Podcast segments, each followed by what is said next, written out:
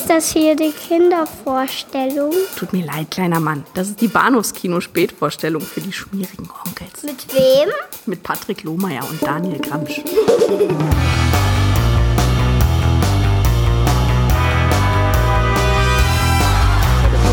say it again. Life moves pretty fast. You don't stop and look around once in a while. You could miss it. What is so dangerous about a character like Ferris Bueller is he gives good kids bad ideas.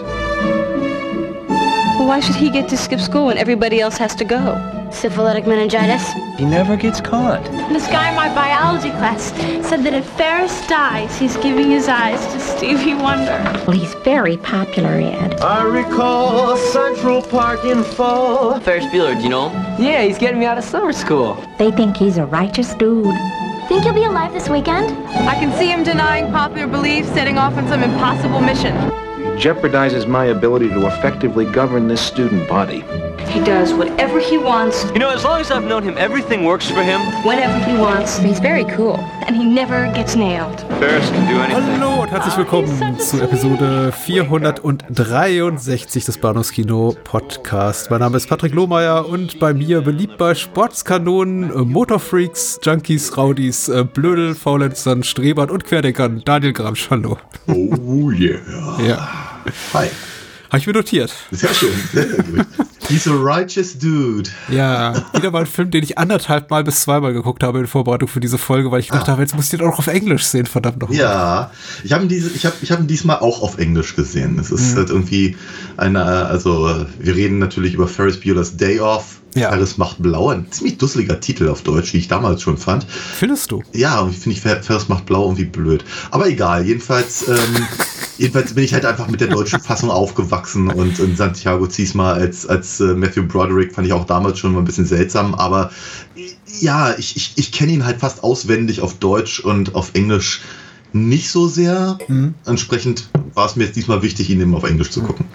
Ich fand ihn relativ werketreu in der, in der deutschsprachigen Fassung. Ich meine, ja. Ja, ich wollte ganz, also es gibt nicht, sie, sie erlauben sich nicht ganz so viele Freiheiten in der deutschsprachigen Fassung Ja. ähm, in der Übersetzung, außer natürlich irgendwie die, die offensichtlichen, ne? wie die beiden äh, Jecken da oben auf dem, ähm, Ja, auf dem. Tower da in Chicago, die da ein bisschen Kölsch reden dürfen und so. Das Richtig, ist natürlich ganz genau. klar, aber Ja, ja, ja. ansonsten, ja. Ja, das ist, äh, ja, sie wollten, sie wollten nicht witziger sein als das Original, was ja gerade bei Teenie-Komödien aus den 80ern oftmals der Fall war. Mhm, Ja, Siehe, siehe sowas wie Teen Wolf 2 oder so. Ja, äh, kann ja auch gelingen. Ja, außer bei Teen Wolf 2. Außer bei Teen Wolf 2. ja, genau. äh, will heißen, es gibt ja auch wirklich gute deutsche Fassungen von Komödien, wie zum Beispiel ähm, Airplane, über den wir auch vor, Ja. vor geraumer Zeit geredet hatten, der Oh auch ja. sehr, sehr viel hergibt, der deutschsprachigen Fassung. Oh ja, ja, ja. Da, also da haben sie sich echte Mühe gegeben, die Wortwitze auch ganz gut rüberzubringen. Ja. Das ist nicht ihr Ernst. Äh, Shirley, genau. Don't call me Shirley. Ähm, Ferris macht blau, Ferris Bueller's Day Off ist der eine Film, über den wir sprechen, von John Hughes aus dem Jahr 1986 und zum zweiten sprechen wir heute mal in nicht streng chronologischer Reihenfolge über Zeit der Vergeltung, The Legend of Billie Jean aus dem Jahre 1985 von Matthew Robbins. Genau. Ja, und ähm, damit dann auch endlich mal wieder über einen Film, dessen Regisseur noch lebt, stelle ich fest, weil äh, unsere letzten Folgen waren ein bisschen morbide diesbezüglich. Und auch John Hughes weilt ja nicht auch das ist richtig, ja. ja. ja. Seufzt. Äh, Ferris macht blau. Zuerst so das übliche, erstmal abklappern, wer macht mit, wer ist vor hinter der Kamera. Ähm, Tak Fujimoto habe ich ja letzte Woche bereits erwähnt, also äh, können die meisten von euch nicht gehört haben, weil ich habe es in unserer Bonus-Episode hinter der Paywall erwähnt zu Das Boot. Eine sehr schöne Episode, muss ich dir sagen, Daniel. Oh ja, ja, danke schön, danke. Ja, mir hat mir auch wahnsinnig Spaß gemacht. Gut. Sollte man dringend hören, dafür irgendwie ein paar Euro in die Hand nehmen, kann ich nur empfehlen. Und 70 weitere Bonusfolgen. Ja, d- Tak Fujimoto hinter der Kamera, Musik von Aaron Newborn, äh, wie gesagt, am Drehbuch, an der Regie, an der Produktion, John Hughes äh, maßgeblich beteiligt und äh, vor der Kamera Matthew Broderick, Alan Ruck, Mia Sarah, Jeffrey Jones, Jennifer Grey und in einer kleineren Nebenrolle auch Charlie Sheen hier zu bewundern. Richtig, In genau. jungen Jahren. Ja, ja, ja. Und äh, Chr- Christy Swanson, die originale Buffy, die habe ich aber irgendwie Richtig. verpasst. Ja, nee, nee sie, sie, sie, sie ist die, die von äh, Ben Stein äh, ähm, aufgerufen wird. Ah. Ja, ja, ja. Die, die ihn so voll latzt. Hm.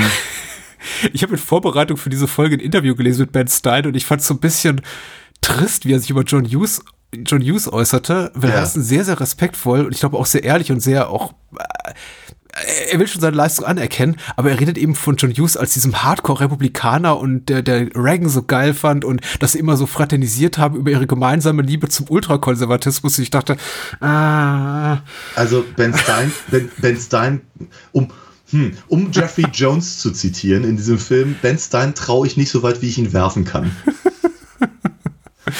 Jeffrey äh, Jones ist toll. Auch ein schlechter Mensch, aber eine ja, sehr, ja, sehr, sehr, tolle, tolle das, Rolle. Und das tut mir so leid. Es tut mir immer so unglaublich leid, weil ich mag ihn so gerne als Schauspieler. Mhm. Äh, wir hatten ihn ja nur schon viele, viele, viele Male. Und ich meine, seine, seine, seine, absolute Glanzleistung für mich persönlich ist, er hat immer noch äh, ähm, äh, als, als Kaiser von Österreich in Amadeus. Er ist so. Achso, ich dachte in Howard the Duck.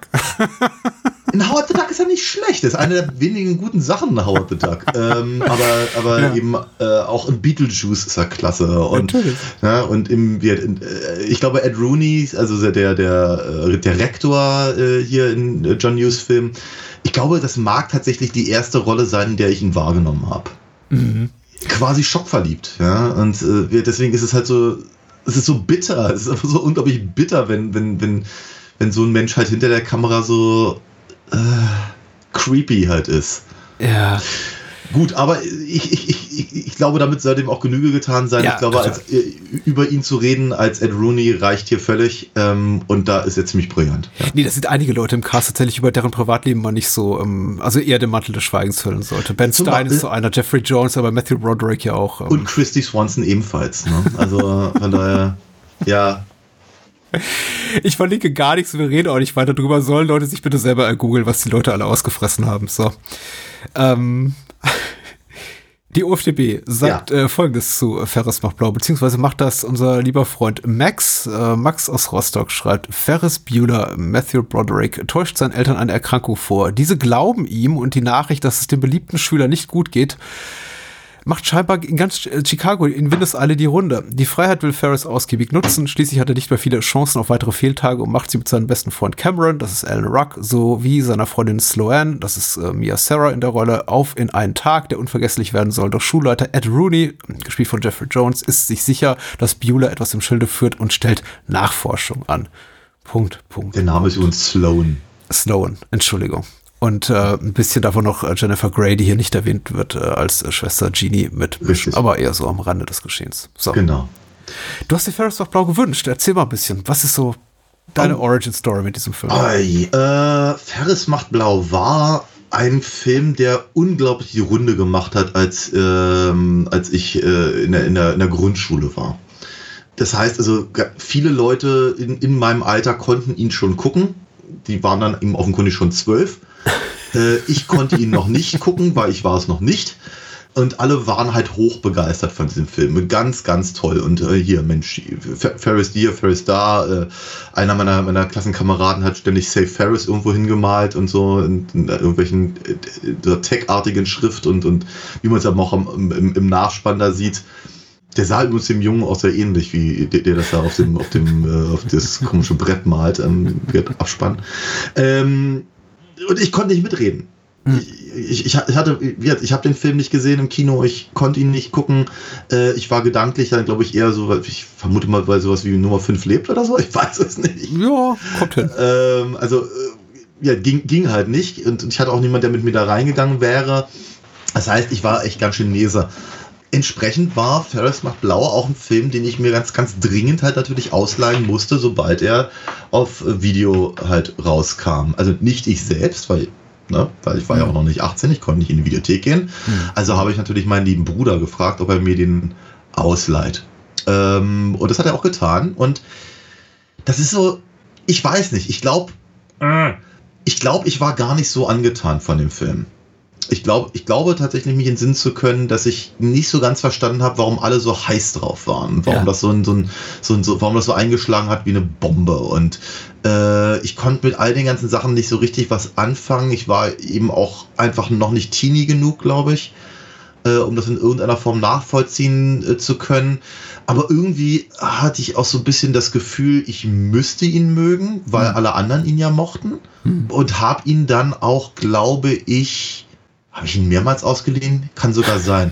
Ich weiß, ich hatte ihn irgendwann auch auf Video selber, aber es war ja. die, Fer die, Fernsehfassung und in der sind dann zum Beispiel so eine Sachen wie die eingeblendeten Schriften ganz am Anfang, wenn er, wenn er erklärt, wie man richtig gut die Schule schwänzt. Ja. Äh, das, das war da irgendwie in der Fernsehfassung nicht eingeblendet. Ach ja. Und so, also von daher, aber die Version hatte ich auf jeden Fall auf Video und ich habe die dann relativ häufig geguckt letztendlich ist es ein Film geworden, der je älter und je mehr Teenie ich wurde, mir auch immer mehr bedeutet hat tatsächlich. Mhm. Ir irgendwann fing ich an, das tatsächlich ganz gut zu finden alles und mich auch mit den Figuren mehr zu identifizieren.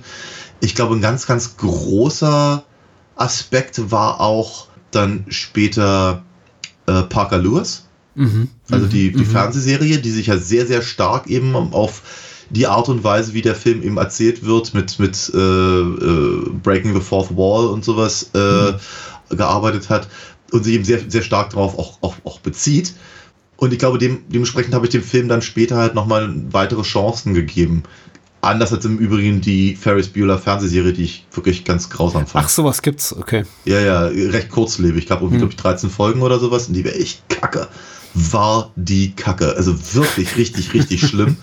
Ich glaube, das, Einz, das Einzige, was da, was, da, was darüber zu sagen ist, na, die einzigen zwei Sachen, die darüber zu sagen sind. Einmal hatte Jennifer Aniston da die Rolle von, äh, von Genie übernommen. Ja. In, in, in, sehr jungen Jahren, sodass ich sie halt, als dann Friends anlief, daraus äh, wiedererkannte. Ja. Und zum anderen wurde Ed Rooney gespielt von demjenigen, der in der Buffy-Fernsehserie dann den quasi äh, die, die Rolle von Donald Sutherland äh, äh, übernommen ah, okay. hat für okay. eine Rückblende. Hm. Äh, das sind wirklich so die einzigen beiden Sachen, die sich halt vielleicht sagen lassen über die wirklich, wirklich miese Ferris Bueller Fernsehserie. Eine Sache tatsächlich aber doch noch, die mir gerade beim Reden einfällt, ist, der Ferris aus der Fernsehserie ist ein ganz widerlicher, angepasster Streber mhm. und überhaupt nicht rebellisch und irgendwie, also alles andere als, als zum Beispiel ein Parker Lewis.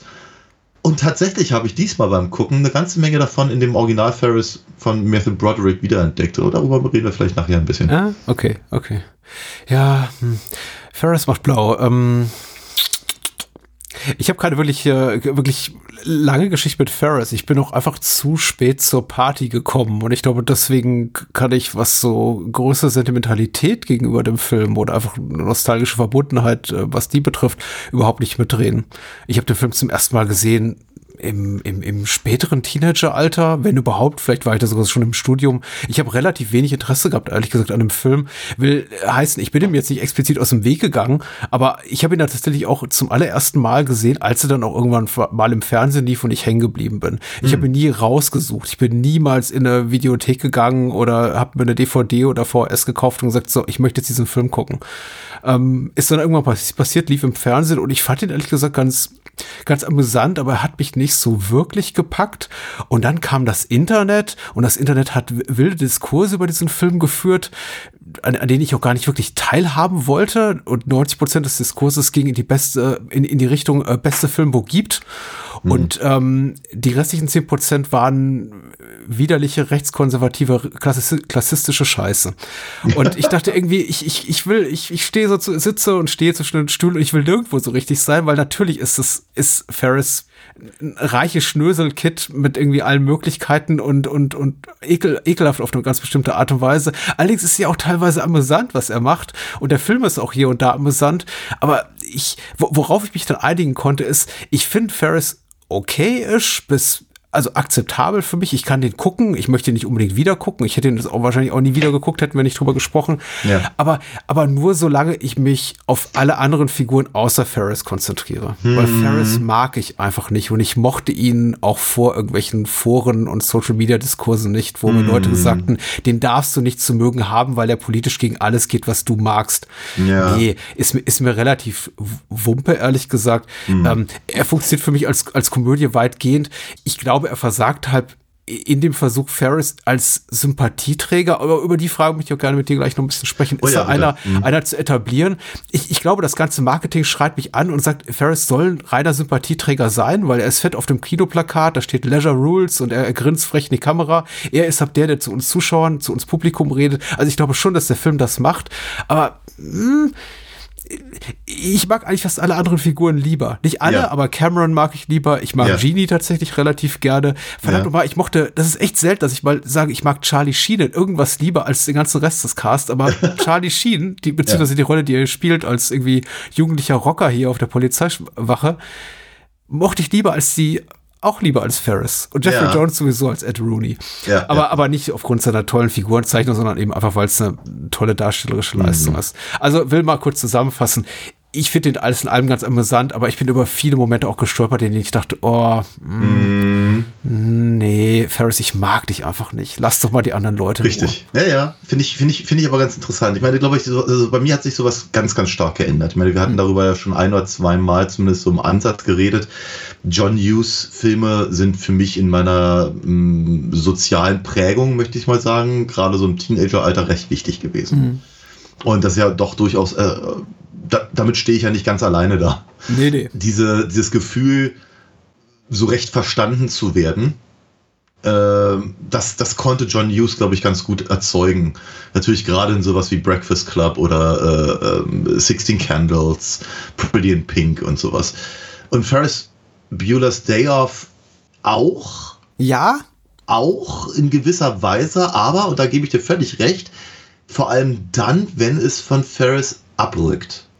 Und das finde ich eine ganz spannende und interessante Sache. Ich meine, die äh, zumindest eine kleine Produktionsnotiz ist ja, dass der Film eigentlich nicht für Matthew Broderick gemacht war, äh, sondern äh, eben für ähm, Anthony Michael Hall. okay, ja. Ja, ähm, das war ja im Prinzip irgendwie so der, der, der, John Hughes Ziehsohn, ja, Ja. seit ähm, ähm, äh, 60 Vacation. Candles, okay. Nee, seit, Ach so, seit Vacation schon, stimmt, ja. Das war, also, äh, äh, die Schrillen vier auf Achse, über den wir auch schon gesprochen haben, war ja der erste Film äh, von Anthony Michael Hall, glaube ich, per se. Also Hm. zumindest der erste mit John Hughes. Äh, und danach war er in allem. Ne? Hm. Weird Science hatten wir ja auch schon besprochen. Ähm, 16 Candles sowieso. Äh, Pretty in Pink war er nicht mit dabei, wenn ich mich recht entsinne, aber Breakfast Club natürlich. Und soweit ich weiß, sollte er eben eigentlich eben Ferris spielen. Und ich glaube, die Tatsache, dass Anthony Michael Hall eben, sagen wir mal, eher auch so eine etwas nerdige Figur meistens darstellte, Ja. hätte dem Ganzen auch nochmal einen interessanten anderen Aspekt gegeben. Aber Matthew Broderick ist eigentlich ehrlicherweise fast ein bisschen zu hübsch für die Rolle. Ja, tatsächlich. Und das mag ein echtes, ein echtes Problem sein, weil er, es ist halt, also nochmal, das änderte sich halt bei mir, glaube ich, auch im Laufe der Zeit. Natürlich, ich meine, ich, ganz ehrlich, ich, ich, ich, mag an dem Film einfach wahnsinnig gerne bestimmte Dinge, die er halt so tut, wie eben zum Beispiel, dass Ferris in die Kamera redet. Das war halt damals, war das was, vor allem für mich in dem Alter, was, was völlig Neues, was habe ich einfach nicht gesehen. Ne? Das, das, das sind auf einmal Texte eben auf, auf, der, auf dem Bildschirm erscheinen und er eben so, so eine Sachen sagt oder wie so diese, diese, diese Geschichten, die halt dann einfach, also so, so eine, so eine Family Guy-artigen, wie heißt denn das, wenn, wenn, die, wenn die Sachen so hin und her geschnitten werden? Cutaways? Ach so, ja, okay. Ja. Ne? So, so, so, so eine Sache hatte, hatte ich einfach in dem Alter so noch nicht gesehen. Haben mich aber echt kichern lassen damals, ja? wenn er dann äh, auf einmal irgendwie, irgendwie auf, seiner, auf seiner komischen Klarinette rumtrötet und dann die Kamera sagt, dass er noch nie eine Stunde hatte. Und so, das, das, das sind einfach so Sachen, die haben mich halt total angesprochen, rein auf der filmischen Art und Weise, weil der Film eben so flockig erzählt wird. Ja. Ähm, zumindest am Anfang. Und ich glaube, ich glaube, der Vorbildcharakter, der eben auch intendiert ist mit Ferris, ist eben genau so dieses nichts ernst zu nehmen, aber alles fällt einem so ein bisschen in, die, in den Schoß. Ähm, und, und dann ist man eben auch noch rotzfrech und so. Sehr 80er. Mhm. Sehr, sehr 80er. Und ich genau in dem, in dem Zeitraum fand ich es auch alles sehr cool. Ja. Und ähm, als ich dann später selber in dem Alter war, ja, da gab, ich, sag, ich sagte ja schon Parker Lewis, es gab ja auch andere Figuren dieser Art, die das aber auch durchaus meiner Meinung nach sympathischer und besser gemacht haben und besser gelöst haben. Heute sage ich das auf jeden Fall. Aber ja, das ist halt einfach ein, ein, ein, ein Typus, der mich halt in einem bestimmten Alter eben angesprochen hat. Ganz abgesehen davon, dass John Hughes halt immer, immer wahnsinnig gut gelungen ist in seinen Filmen, diese, die, die, das, die Komik, das Abenteuer und die Tragik halt gerade ins Teenagerleben irgendwie reinzubringen, auf welcher Ebene auch immer. Und Das, das, das macht er in Ferris Bueller sehr, sehr gut. Heute wird, sehe ich etliche Aspekte halt deutlich anders. Und ich finde, ich finde Ferris auch eine ganz schöne Arschratte. Ich finde, ich find, er geht mit Leuten nicht gut um. Inklusive, inklusive seinen Freunden. Ja. Er rechtfertigt das halt gerne sich, sich selbst gegenüber und dadurch, dass er halt immer in die Kamera redet, eben auch uns gegenüber, damit, dass er eben äh, andere Leute aus ihrer Lethargie oder ihrer Stagnation holen will. Gerade natürlich Cameron. Aber er ist kein guter Freund. Nee, er ist ein wirklich schlechter Freund tatsächlich. Er reitet Leute in die Scheiße. Und die Ja. einzige, die ihn wirklich auch nicht äh, in keinster Weise übel nimmt, ist äh, nach, nach meinem Dafürhalten Sloan, also Mia Sarah, seine Freundin. Und der Rest äh, der, der, des Casts, des Ensembles sind eigentlich so die Leidtragenden von seinen Eskapaden. Er erfindet ja. auch einfach Dinge, die anderen Leuten hinten raus schaden, wie zum Beispiel einfach die Behauptung, er wisse, dass wenn man ein Auto nur entsprechend Kilometer im Rückwärtsgang fährt, die man Ja. irgendwie vorher in die eine Richtung gefahren ist, dass dann irgendwie sich der Tachometer zurückdreht und Mhm. stellt sagt dann im Nachhinein, ach so, ja, keine Ahnung, wusste ich auch nicht, habe ich einfach, ja, habe ich mir Ja. einfach aus, aus, dem, aus dem Arsch gezogen und dachte, das funktioniert vielleicht.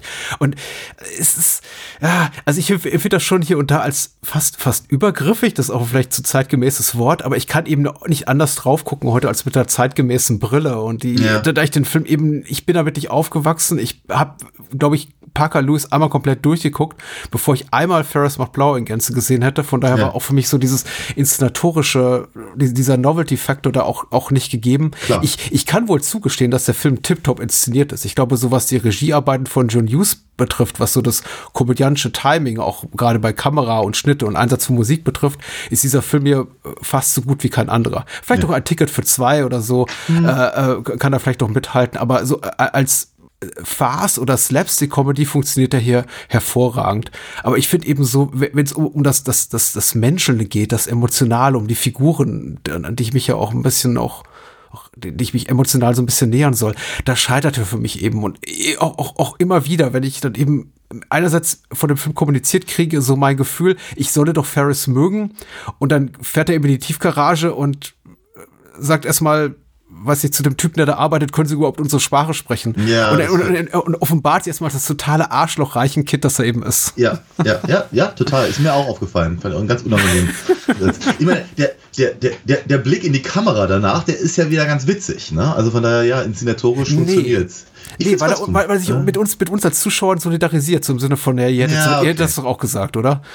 Da- Das war so mein Eindruck. Nee, ich hatte eher so das Gefühl wie, ja, gut, vielleicht, Upsi. vielleicht ich- ja, ja, upsi, genau. Okay. Ja, aber äh, ich finde es ich find's tatsächlich ganz interessant und ich möchte nicht zu, vor, vorweggreifen, aber wir sind gerade so schön dabei. Ich finde tatsächlich interessant, dass Ferris sehr, sehr still wird gegen Ende des Films. Mhm. Also ich meine, ich glaube nicht, dass er irgendetwas aus seinem, aus seinem Tag lernt. Und ich glaube, er wird definitiv nicht zum besseren Menschen. Aber es offenbart sich eben auch, dass er völlig hilflos ist, wenn eben tatsächlich echte Menschen ähm, eben, äh, sich echten Problemen auf echte Art und Weise nähern, wie es Cameron tut. Ja. Es ist eben nichts, was er mal eben mit einem lockeren Spruch oder, oder, oder einfach äh, ähm, frech kommt weiter lösen kann. Und dann ist er eben ganz klein mit Hut.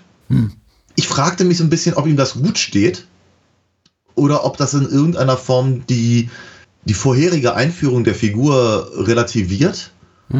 Ich weiß aber auf jeden Fall, dass das ein ganz, ganz starker Aspekt ist, warum ich eben auch eigentlich, ich meine, nochmal, ich kann den Film ja wirklich fast mitsprechen, äh, wa wa wa warum ich eigentlich nichts ernst nehme von dem, was Ferris irgendwann im vorderen Teil des Films so von sich gibt. Ja. Ich finde interessant tatsächlich, weil du sagtest, dass Sloane die einzige ist, die, die das irgendwie durchgehen lässt ähm, oder vielleicht sogar noch ganz cool findet. Ich habe das Gefühl, zumindest jetzt beim Wiedersehen gehabt, dass sie das in gewisser Weise schon tut. Hm. Und ich glaube, sie findet ihn schon cool und, und ganz, ganz toll und so und super Ja, verknallt. klar. Aber, Sie will ihn heiraten. ja, ja. aber, aber sie kümmert sich mehr um Cameron. Ja. Sie, sie, sie, sie ist tatsächlich, obwohl sie wenig zu tun hat in dem Film, aber irgendwie dann doch so das Herz der ganzen Geschichte. Während Ja. eben, während eben, ähm, ja, Ferris komplett hilflos ist, was das angeht. Hm. Finde ich interessant. Bei- Bei mir, Sarah, finde ich übrigens interessant, dass sie auch die einzige ist, die altersgerecht besetzt ist. Und dass äh, John Hughes wohl, wenn man der, der, der Geschichte glauben mag, gesagt hat, eigentlich ist sie zu jung, äh, Ja. um, um die Rolle zu spielen. Er hatte da doch eher jemanden gesucht, um, um die Mitte 20, die, die eine gewisse Lebenserfahrung mitspielt und auch irgendwie so dieses Hm. äh, ironische oder fast postmoderne irgendwie da reinbringt. So im Sinne von, das sind schon Teenager, aber im Grunde haben die die Lebenserfahrung von 30-Jährigen. Ja. Und das passt ja auch zum Alter von Matthew Broderick und noch viel mehr zu dem von Alan Ruck, der ja wirklich schon um die 30 war, Mhm. als er Cameron gespielt hat. Aber ähm, ich, Was man ihm ich aber nicht ansieht. Er sieht, er sieht, er sieht relativ jung aus. D- Das ist richtig, ja. Ich würde auch nicht, also er hat nicht dieses Beverly Hills 90210 Problem, das war wirklich, ich habe da Ja. äh, Luke Perry in die Augen blickt und sagt, meine Güte, ey, das sind, das sind Falten von hier bis nach Mexiko. Also, also nee, nee, tatsächlich, er ist, er ist relativ jugendlich. Ich, äh, ich, ich fand es auch tatsächlich nicht unangenehm. Also es hat mich nicht, ähm, es hat meine Suspension of Disbelief nicht äh, über, überstrapaziert. Ich fand das Ja. auch alles total okay. Aber ja, Mia Sarah ist für mich auch so ein bisschen das Herz. Ich, ich finde so ein bisschen traurig darum, äh, um, also bei dem Gedanken, dass sie in dieser Ehehöhle mit, mit Ferris landen wird. Weil das, kann eigentlich nicht gut, nicht gut werden, außer sie steht einfach auf Reichtum und, und, und Ansehen und Wohlstand und, und Renommee. Ich weiß auch nicht. Ich, ich, ich möchte ja auch folgen, ehrlich gesagt, und ich glaube, diesen, diesen Rüffel, dieses Ferris wird immer stiller und er wird eigentlich auch immer mehr entmündigt, entmachtet gegen Ende und kriegt da eben auch mal gezeigt, wo der, wo, wo der Hammer hängt gegen Ende. Ich möchte da mitgehen und dann kommt eben dieser letzte Moment, eigentlich schon zu na, nach Ende des Abspanns und ich denke mir, ah, eigentlich signalisiert uns der Film da doch noch mal auf dem allerletzten Meter, Ferris ist eigentlich immer noch da, wo er am Anfang war. Ja. Und Ja, äh, äh, das macht's wieder so ein bisschen kaputt, weil ich, ich habe mich so bemüht, den ganzen Film durch zu sagen, okay, das ist jetzt für mich ein Cameron-Film, das ist jetzt für mich ein Sloan-Film, das ist meinetwegen ein Genie-Film hier für mich. Oder die, die, die Eskapaden des Ed Rooney, meinetwegen auch. Alles wäre besser gewesen als ein Ferris-Film. Und Ja. ich habe es nicht so richtig geschafft, muss ich leider sagen. Also, ich, meine, der Film ist halt schon sehr 80er und er ist halt an vielen Stellen. Ich meine, es ist halt eben auch einfach so, dass, dass, dass Ferris eben auch einfach sehr oberflächlich ist.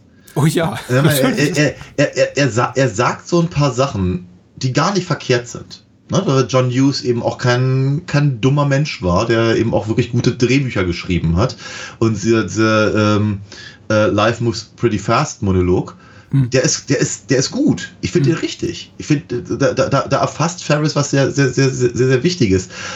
Blöd ist halt nur, dass er das dann halt sofort irgendwie auf sein fehlendes Auto bezieht. Ich wollte gerade sagen, fehl, blöd ist, dass er das aus einer Warte macht eines überprivilegierten Kids mit einer irgendwie 10.000 Ja, Euro richtig. äh, Soundanlage bei sich im Zimmer und der eben lamentiert, Korrekt, dass er ja.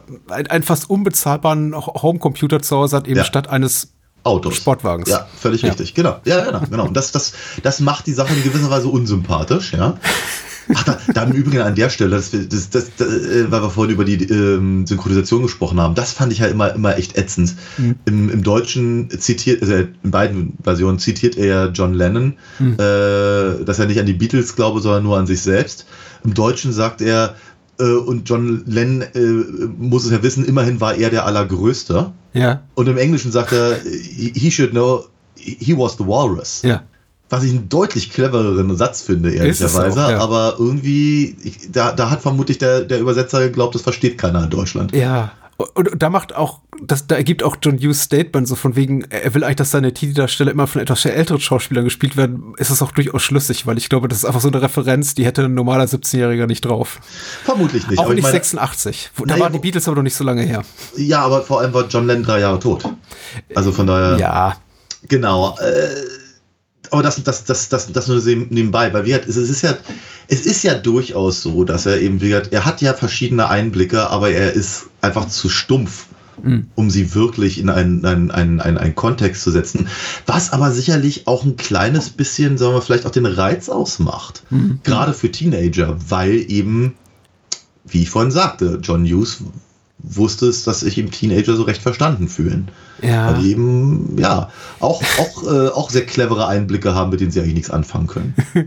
ja, und da, da werfe ich keine Steine, ganz im Gegenteil, so war ich auch. Ich, ich verstehe das und ich finde auch durchaus einige Fantasien, die hier Ferris und seine Freunde ausleben an ihrem Tag in Chicago, auch nachvollziehbar und äh, auch kann das auch von einer von der Warte eines Mitvierzigers äh, sagen. Ich kann verstehen, warum das Teenager in dieser Zeit, in diesem Lebensalter cool finden würden. Wie zum Beispiel der Besuch im Museum oder die Sache hier in einem, in einem äh, schicken Restaurant, wo sie den schnöseligen ähm, äh, Kellner da eben äh, foppen. Und das ist äh, irgendwie alles relativ cool. Und dass irgendwie überhaupt alle Mitarbeiter an der Schule, inklusive ihres Rektors, äh, foppen, das ist auch für mich nachvollziehbar. Aber diese, äh, diese Twist-and-Shout-Nummer bei dieser Parade, denke ich mir, das ist da doch eher, das, das stinkt für mich eher so nach alter Mann, alter Mann-Fantasie. so, Ja. ich, ich, ich singe mal einen Schlager ins Mikro und dann gibt's sofort einen Flashmob aus tanzenden Ja. Ich glaube fast Ja, ausschließlich richtig, People of ja. Color, ja, die dann irgendwie zu, zu Twist and Shout abtanzen. Ja. Zu weißer Musik, verdammt. Nein, alles gut, es soll nicht, nicht zu politisch werden, aber es war für mich einfach so ein Szenario, von dem ich dachte, also ich glaube, das ist nicht das, wovon so ein 17-jähriger abends im Bett träumt. Nein, vermutlich nicht. Aber es soll ja Cameron auflockern. Äh, ja. Und bei dem ja. funktioniert das vielleicht. Äh, möglich. Es ist, ja, es ist, es ist, äh, es ist schwierig, weil ich meine, es ist halt so, dass, dass, dass, dass Biola eben äh, als Teenie-Rebell mehr oder weniger uns präsentiert wird. Aber deine Einschätzung, dass er es eben aus so einer äh, etablierten Hm. Ebene heraus äh, macht, macht die Sache eben auch wirklich schwierig. Also schwierig für mich, das, das, das Ja, ja, ernst zu nehmen, als, als ernstzunehmendes Rebellentum. Ne? Also zum, zum Beispiel der schnöselige, der schnöselige Kellner da. Oder, oder de. Ja. Natürlich hat er das verdient, weil er ist widerlich, der Typ. Und, und, all das.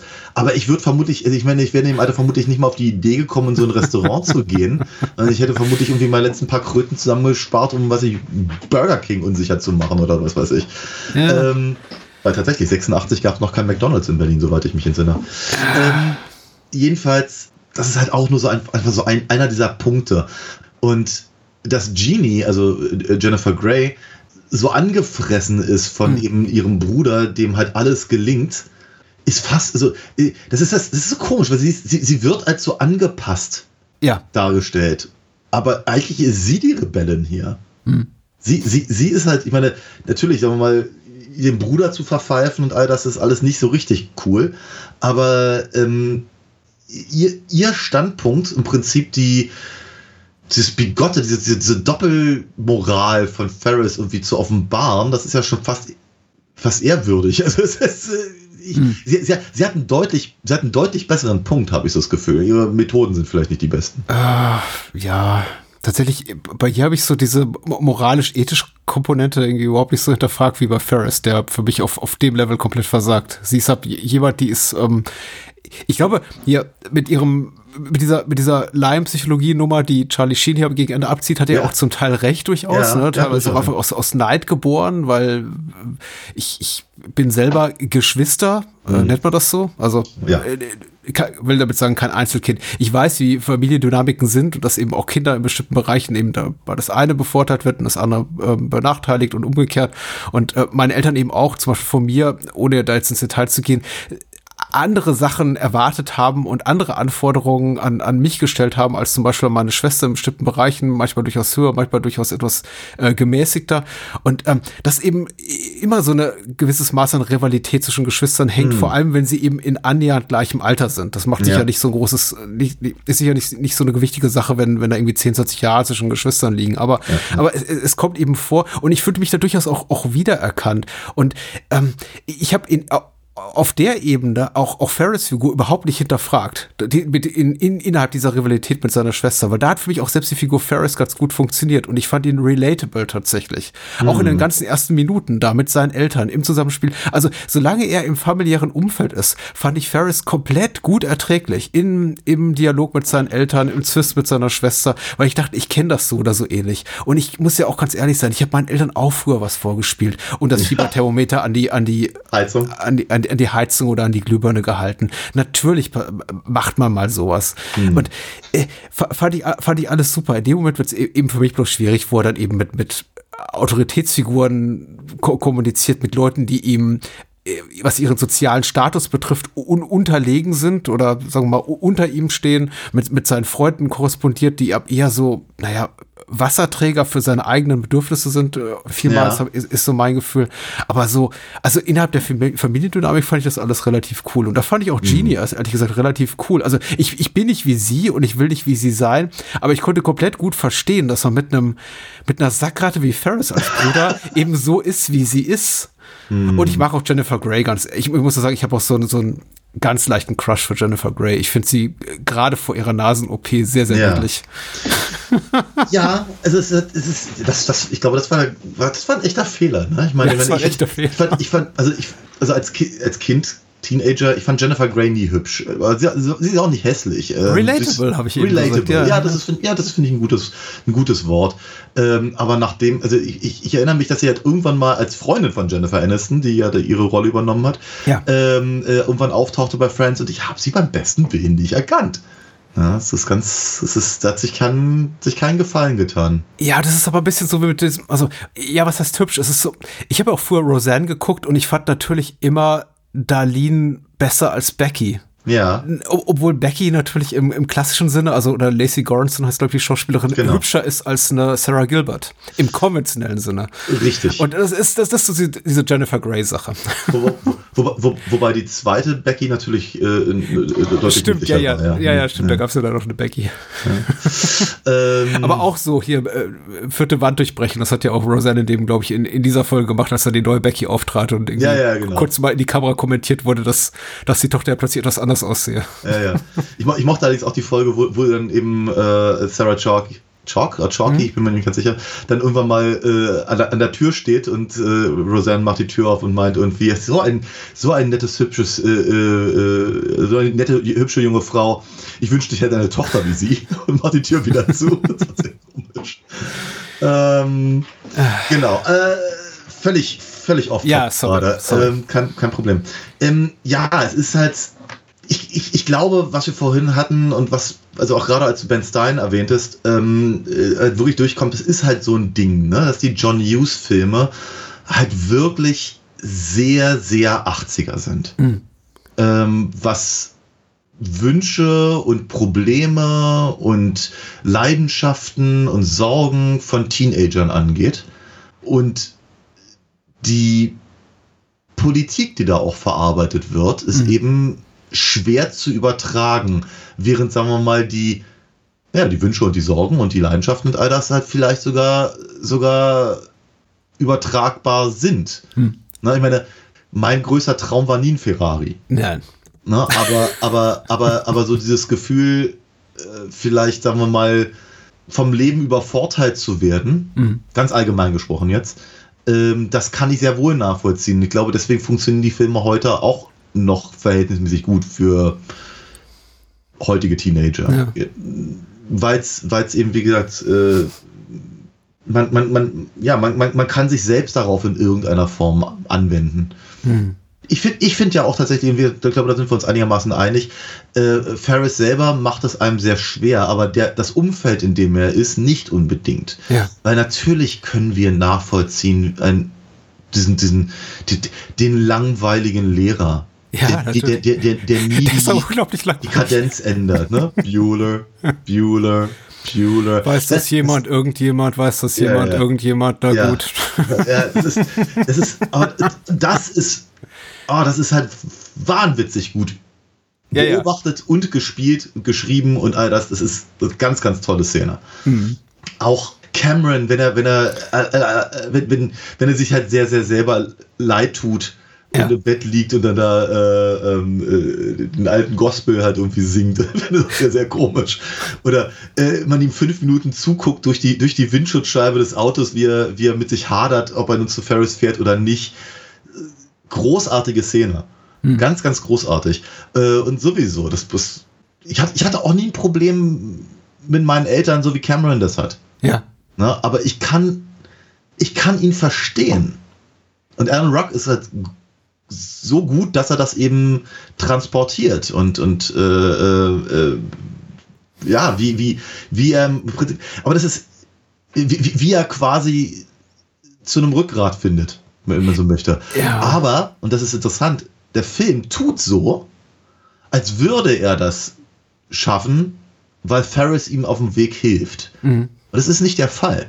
Und ich habe so das Gefühl, dass Ferris das versteht, kurzzeitig, bis dann der Film wieder kein Interesse daran hat, weil Cameron schafft es oder nimmt sich zumindest vor, gegen seinen Vater äh, äh, aufzulehnen, weil alles schiefgelaufen ist. Nicht, weil alles so gut gelaufen ist. Nicht, weil Ferris so ein gutes Vorbild ist, sondern weil Ferris ihn in die Scheiße geritten hat. Ja, genau. Ich wollte gerade sagen, Cameron ist so ein Kollateralschaden der, der Eskapaden hier von Ferris, all der Untaten, die Ferris verbricht. Also äh, Ferris hilft ihm nicht direkt, aber er bringt ihn natürlich in eine, den sowieso schon sehr dünnhäutigen Cameron in eine Gefühlslage, die ihn dazu quasi zwingt oder dazu bringt, irgendwie die Gefühle konfrontieren, zu konfrontieren, die er eben da seit Monaten und Jahren in sich reinfrisst. Mhm. Und äh, insofern, ja, ist Ferris schon daran beteiligt, klar, was, was Cameron widerfährt. Aber den letzten Schritt macht Cameron eben selber. Und ähm, dann wird der Film auch kurzzeitig zum Cameron-Film. Und dann finde ich ihn auch wieder, wieder ganz gut. Äh, wie, ja. wie gesagt, wiederum, wenn ich ausblende, dass eben auch Cameron offensichtlich so ein Rich Kid ist und äh, ja. eben erst ein Ferrari geschrottet werden muss, um um, um, um ihn zur Erleuchtung ja, zu führen. Aber, ja, wobei es ist ja nicht ja. sein Ferrari. Also von daher, das ist halt, also, Cameron hat den, hat den Vorteil, dass er darunter leidet. Ja. Dass er, dass er, dass er ihm, dass, dass, dass eben all das Geld seines Vaters ihm die Liebe nicht kaufen kann. Ja, du, und, und, und ganz ehrlich, ich muss ja auch mal ehrlich sein, ich meine, ich schimpfe immer über diese, diese schnöseligen Kids in diesem Film, aber die wohnen schon verdammt toll. Also ja, dieses ja. Haus, in dem da Camerons Familie, Familie wohnt, fantastisch. Auf ja, den Stelzen da im Wald, meine aber Güte. Es ist, aber es ist, äh, ich, ich, ich fand es auch damals immer kalt und unpersönlich, von daher fand ich Camerons ja. Ausbruch da durchaus verständlich. Nee, oh, das sind so, das sind so, das sind so Immobilien, die gucke ich mir gerne an. Ich möchte hm. da nicht wohnen. Ja, ja, also ich klar. meine, ich habe ja meinen großen Traum letztes Jahr erfüllt von einem Herrenhaus mit 16 Schlafzimmern. Also ich, ich brauche sowas sowieso nicht. ja, was, ich habe ja all die was, Ferraris, was, Jaguars, Bentleys und Maybachs in der Garage stehen. Ja, was, was halt so durch Patreon reinkommt. Ich wollte gerade sagen, also hier, Patreon zahlt das mühelos. Und wenn dann 10 Euro übrig bleiben, gebe ich dir die. Danke, sehr aufdringlich. Ähm, Damit du meine Stoßstange wienerst. Ja, ja, ja. Also, deswegen, das ist jetzt nicht doppelt genau, nee, deswegen, deswegen, deswegen kämme ich meine Haare ja auch so rüber wie, wie Biff in, in den Zurück in die Zukunft. ähm, nein, aber ich, ich, wollte, ich wollte halt aber. Aber das ist sehr guter Punkt. Das ist auch ein Film, der seit 80ern seiner, seiner Reagan-Ära nicht entkommen kann. Das stimmt schon. Nicht, ja, ja, ja, natürlich nicht. Aber es ist da, da noch, ist nicht so ganz so hardcore wie hier. Richtig. Ja, ja, ja. Ich glaube, da hat er das Herz noch ein bisschen am rechten Fleck. Aber das mag auch daran liegen, dass der Mackies halt selber auf wen, also mehr Interesse an, der, an, an Nostalgie hat als an, an politischer Aussage. Ich glaube, darüber, darüber stolpert er ja, glaube ich, bei Forrest Gump ganz, ganz stark. Ja. Also hier fallen eben Sprüche wie die von Ferris Eltern gegen Ende, äh, wenn, wenn sie eben sagt, hier wegen all des Ärgers mit, mit Ferris habe ich, äh, hab ich heute einen wichtigen Vertrag verloren. Ja. Oder wegen des Ärgers mit Genie und der, der Papa da sagt, wir sollten sie umbringen. Und das meint er, glaube ich, irgendwie nur so halb witzig in dem Moment, habe ich das Gefühl. Ähm, ich wollte eigentlich noch zu, zu, ja, zu, zu, Cameron eigentlich noch, noch gerade noch hinzufügen. Ja. Ich, ich, hatte, ich hatte gerade gerade äh, gesagt, dass er das eben schafft, trotz Cameron, ähm, äh, trotz Ferris. Ähm, ich finde es aber tatsächlich dann wiederum eigentlich ganz gut, dass Ferris das zumindest nicht auf seine Kappe nimmt. Hm dass er nicht dann irgendwann in die Kamera guckt und sagt, sieht der? Mhm. Habe ja gesagt, Cameron muss nur aus, seiner, aus, seiner, aus seinem Schneckenhaus gebracht werden. Mhm. Und mhm. zum Glück habe ich, äh, hab ich heute die Schule geschwänzt. Ansonsten hätte er nicht diese Epiphanie gehabt oder irgendwas in der Richtung. Ja, sehr schön. Mhm. Ähm, das, das, das, das verkneift sich der Film. Ich weiß nicht, ob das eine Ehrenrettung ist, aber es ist zumindest, glaube ich, ganz gut, dass es das nicht tut. Das ist ja auch mein Problem mit dem Film oder das, der Grund, der mich daran hindert, der Kasus Knaxus, warum ich eben nicht sagen kann, das ist ein Film, den ich als grundsätzlich misslungen äh, empfinde, weil er einfach ideologisch, moralisch, politisch Punkte vertritt, Haltung vertritt, die nicht meine sind, weil er eben dann doch in solchen Momenten halt sehr, sehr gut ist und dann eben auch in den richtigen Momenten mal die Klappe hält oder ja. Sachen eben so stark ins Parodistische fast in, in, in Form einer, einer, einer Farce zieht, dass ich das Gefühl habe, okay, hier weiß auch John Hughes, dass einfach er das Ganze so überspitzt darstellen muss, dass es nicht mehr wirklich ernst, ganz offensichtlich nicht mehr ernst zu nehmen sein soll.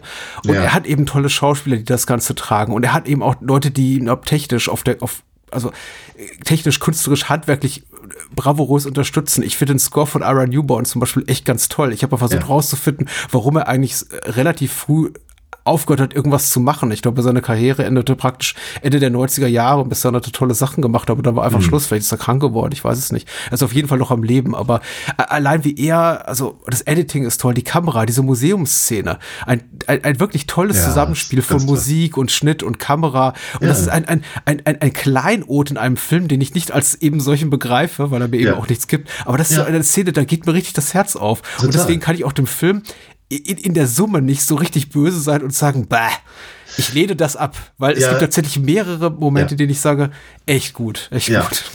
Im Übrigen, genau, in der, in der, in der Museumsszene eine, eine Instrumentalfassung von dem Smith-Song Please, Please, Please Let Me Get What I Want. Mhm. Ach. Und es ist auch ein schöner Song tatsächlich. Ich meine, Morrissey ist ja auch so ein, so ein, so ein Widerling. ja, stimmt. Alles Aber- dazu widerlege. Aber, aber, aber äh, die Musik der Smiths auf den vier Platten, die sie gemacht haben, ist schon, ist schon klasse. Ich muss sowieso sagen, ich finde den Soundtrack auch ganz toll. Abgesehen von Iron Newborn eben auch die, die Auswahl der, der Songs.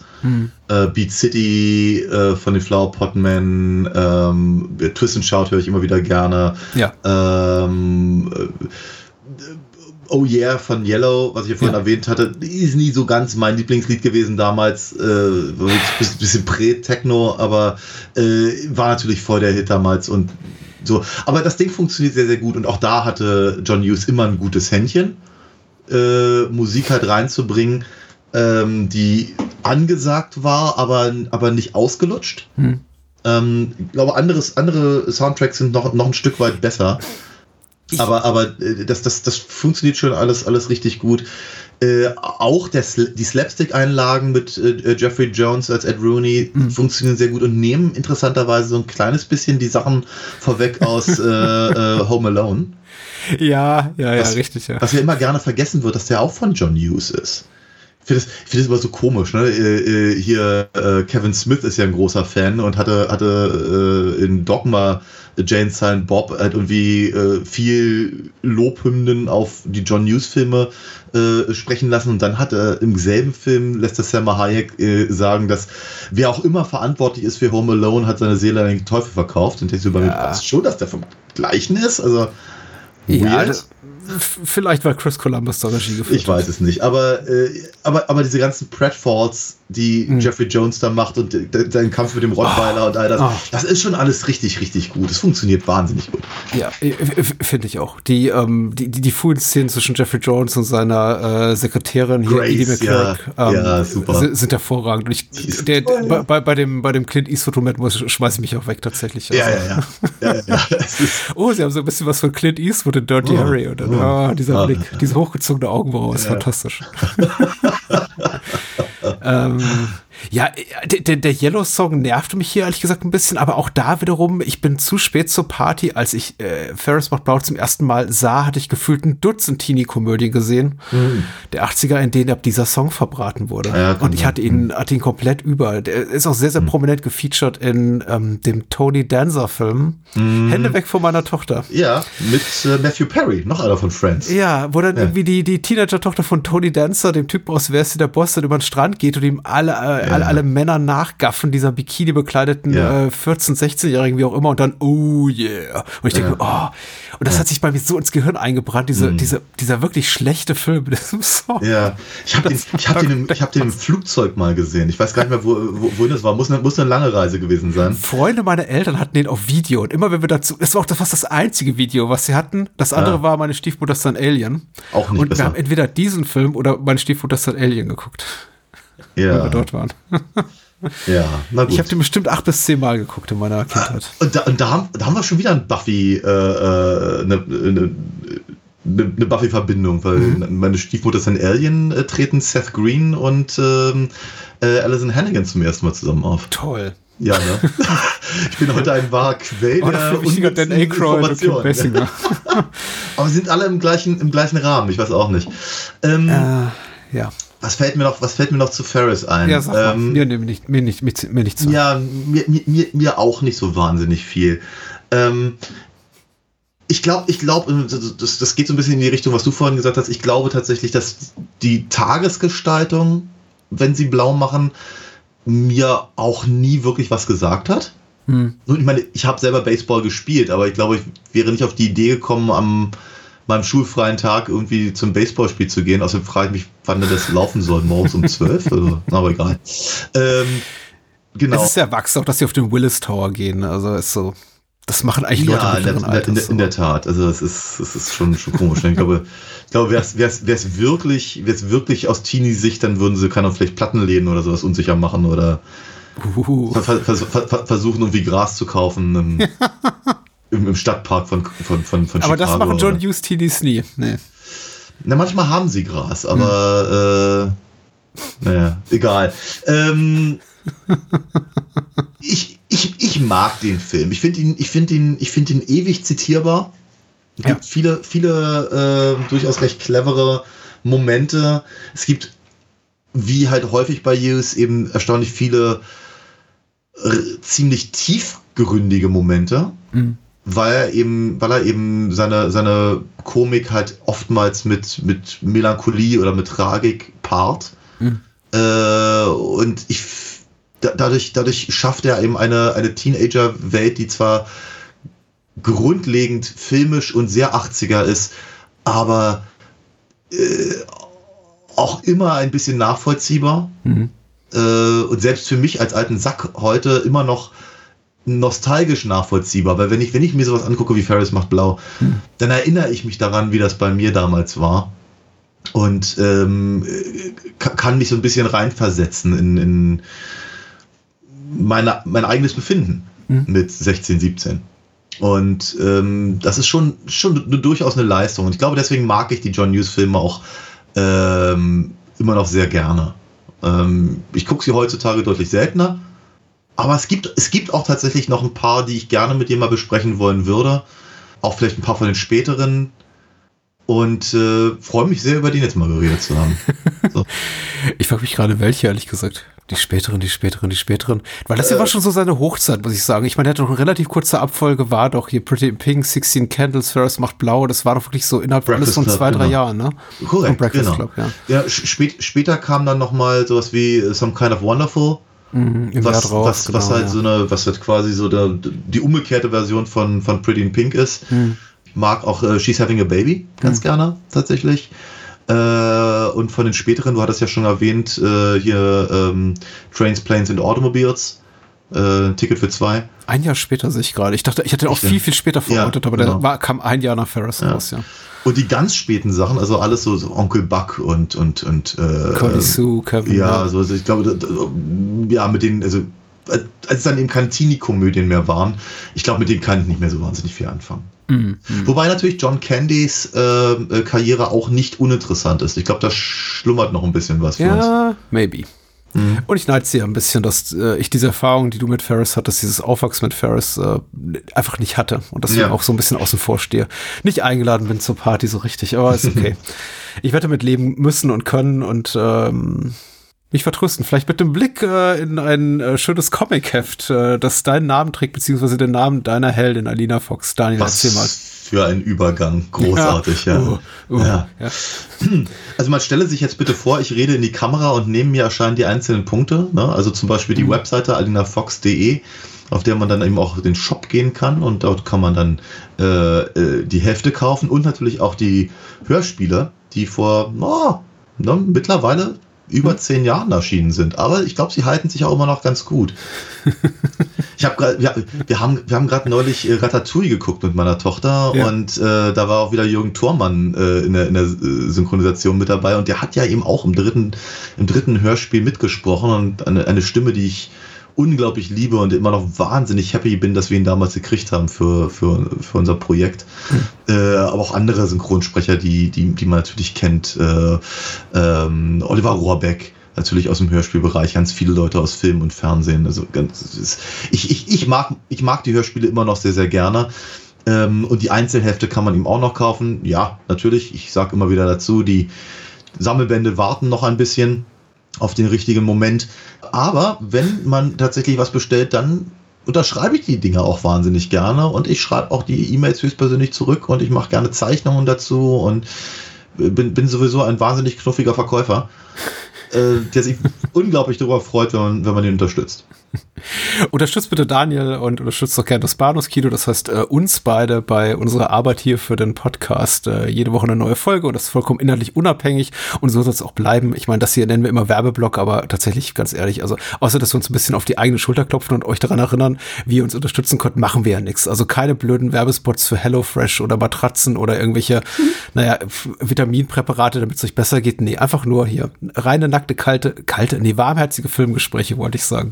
Inhaltlich unabhängig und unterstützen könnt ihr das unter patreon.com slash Bahnhofskino mit einer kleinen Spende, kriegt dafür auch Episoden vorab, ähm, Bonusfolgen mindestens einmal im Monat, äh, Zugriff aufs ganze Archiv für ein, zwei Euro mehr und äh, Zugriff auf unseren Discord-Server und ähm, ja, unterstützt damit eben das Bahnhofskino und auch die ähm, Kinder des Bahnhofskinos, wie zum Beispiel Spielfilm, äh, den filmografischen Podcast, in dem ich in dieser Woche mit äh, Dennis rede über Steven Spielberg. Ich glaube, der mittlerweile fünfte Teil unserer Miniserie und diesmal reden wir über Hook, Jurassic Park und Schindlers Liste. So, Mhm. auch, auch eine interessante Mischung. In der Tat, ja. Ja, es, es war auch nicht leicht, muss ich sagen. der, Sprung so von den Dinos zu, ja, dem Holocaust. Ja. Alright. Genau, äh, an, an, an der Stelle eben auch nochmal mein Dank an, an alle unsere Unterstützer. Ähm, ich persönlich finde es ja auch, also ich, ich, ich bin ja ganz begeistert davon, dass man unsere Episoden eine Woche früher hören Ja. kann. Ich finde das, ich finde das ja, finde das ja ganz, ganz toll für den, für den, für den, für den Fix quasi. Ansonsten äh, unterstützt mich auch gerne bei der ähm, schreibenden Tätigkeit und kauft mein Buch äh, Trauma TV, Gruseln vor der Glotze. Ähm, das, das, das tease ich nochmal ein bisschen prominenter an zu Weihnachten. Aber jetzt erstmal hier Zeit der Vergeltung, The Legend of Billie Jean aus dem Jahr 1985. Äh, mir ist natürlich erstmal gleich äh, bei der Ankündigung letzte Woche der Fehler passiert, der glaube ich vielen Menschen passiert, wenn sie zu, sich zum ersten Mal gedanklich seit langer Zeit wieder mit äh, The Legend of Billie Jean auseinandersetzen und habe ähm, Helen Slater und Kristen Slater sofort eine Verwandtschaft angedichtet. Nein, ist natürlich nicht der Fall. Die beiden sind weder verwandt, verschwägert noch sonst irgendwie verschwistert. Nein, ähm, äh, reiner Zufall, dass sie den gleichen Nachnamen tragen, spielen auf jeden Fall hier die äh, Hauptrollen. Neben Keith Gordon, Richard Bradford, äh, Peter Coyote und Lisa Simpson und, und ja, Dean Stockwell. Lisa Simpson. Yardley genau. Smith Ja, als Putter, genau. ja, ja. Und Dean Stockwell, ja, leider, Ja. leider hier deutlich unterfordert, habe ich so das Gefühl, aber ich habe mich Ja. wahnsinnig gefreut, ihn zu sehen. Ich freue mich auch wahnsinnig. Ich habe den relativ lange nicht gesehen, den Film, und dachte, ach cool, der hat ja doch wahrscheinlich eine etwas prominentere Nebenrolle, aber nee, ich glaube, netto fünf Minuten vielleicht. Ja, ja, wenn's genau. hochkommt. Nee, ich mein, ja, ich freue mich aber immer, Dean Stockwell zu sehen. Ich mag ihn wahnsinnig gerne. Äh, Ja. Mochte ihn wahnsinnig gerne. Ja. Ja, äh, eine vergleichsweise kleine Produktion für ähm, Menschen wie hinter der ähm, Guber Peters Company, so der Name der Produktionsfirma, der ja natürlich auch äh, Ko- Hollywood-Koryphäen wie Peter Guber stehen, die haben sehr, sehr viel größere Filme normalerweise produziert haben zu der Zeit, unter anderem ja verantwortlich für die Farbe Lila und Rain Man, und Batman, Hexen von Eastwick in der Zeit. Und das hier eine vergleichsweise kleine Produktion, in die aber, glaube ich, auch viele der hier Beteiligten gerade vor der Kamera große Erwartungen legten. Ich glaube, hier Yardley Smith hat später gesagt, sie dachte immer, also das hier wäre ihr großer Durchbruch und nicht eben Lisa Simpson. Sie meinte irgendwie, alle ihre Agenten oder ihr Agent hätte ihr gesagt, komm, das ist die Rolle, die spürst du Spiel und danach irgendwie Ne. danach wird dich Hollywood und der Rest der Welt lieben. Und leider hat der Film aber nur 3,50 Euro eingespielt. Ja. Äh, Regie führte Matthew Robbins, äh, Musik von Craig Safan, den wir, äh, ich glaube, erst kürzlich bei Starfight hatten, The Last Starfighter. Ähm, und nicht so begeistert waren. äh, alright, nach einem äh, Drehbuch von Lawrence Connor und äh, Mark Rosenthal. Und die Inhaltsangabe bei der OFDB sagt folgendes: äh, Geschrieben hat sie Chill-Faktor. Huh, Chill-Faktor. Kleiner Edgelord. Ähm, Bill Jean hat äh, Bill Jean hat Hubi abblitzen lassen. Ja, ich, ich, ich glaube, Hubie? Hubie. Von, von Hubert? Also ich Ja. glaube, das ist mehr so eine vorne Hubi. dran. Ja, Hubi. du hast recht. Danke für die Korrektur. Absolut richtig, absolut angemessen. Billie Jean hat Hubie abblitzen lassen. Dafür rächt er sich an den Motorroller von Billie Jeans Bruder. Billie Jean macht sich auf den Weg zu Hubies Vater, um den entstandenen Schaden zu ersetzen, ersetzen zu lassen, doch der will sie vergewaltigen. Äh, Billys Bruder kommt zum rechten Moment und kann Schlimmeres durch eine vorgehaltene Waffe verhindern. Ein Schuss löst sich und trifft Hubies Vater lebensgefährlich. Die Polizei glaubt Billie Jean die Sache mit der Vergewaltigung und dem Unfall nicht und, nu sind, nu und sind nun ihr und ihrem Bruder auf den Fersen. Punkt, Punkt, Naja, Punkt. das Ja, sehe ich jetzt ein bisschen anders, aber ja. ja, Entsch- Entschuldigung fürs Durchstolpern und äh, egal wer hier Admin oder Mitarbeitender oder irgendwie einfach nur ne, ehrenamtlich beitragend oder beitragend ist bei der UFDB, überarbeitet doch die Inhaltsangabe gerne mal. Da sind ungefähr 34 Rechtschreibfehler drin. Dankeschön. War jetzt etwas schwierig gerade. Ähm, Billie Jean, The Legend of Billie Jean. Hast du eine Geschichte mit dem Film zum ersten Mal gesehen? Nicht, nicht, nicht direkt. Also ich, während ich ihn guckte, kam er mir stellenweise bekannt vor. Mhm. Ich glaube, ich habe ihn jetzt zum ersten Mal vollständig und zumindest auch aufmerksam gesehen. Mhm. Kann sein, dass er mir zwischendurch mal irgendwie untergekommen ist. Was mir durchaus ein Begriff war, ist äh, Herrn Slaters Look. Mhm. Äh, Gerade auch von, der, von dem, von dem äh, Videocover. Mhm. Und natürlich, was ganz, ganz wichtig ist, äh, Pat Benetars äh, Invincible. Ja, natürlich. äh, weil das war natürlich ein riesen Hit und es Ja. ist auch tatsächlich die einzige Pat Benatar Platte, die ich besitze. Mhm. Seven the Hard Way. Ziemlich, ein ziemlich cooles Album tatsächlich, Mhm. auch abgesehen von Invincible, sind wie, glaube ich, zehn Songs oder sowas, aber die sind alle richtig, richtig gut.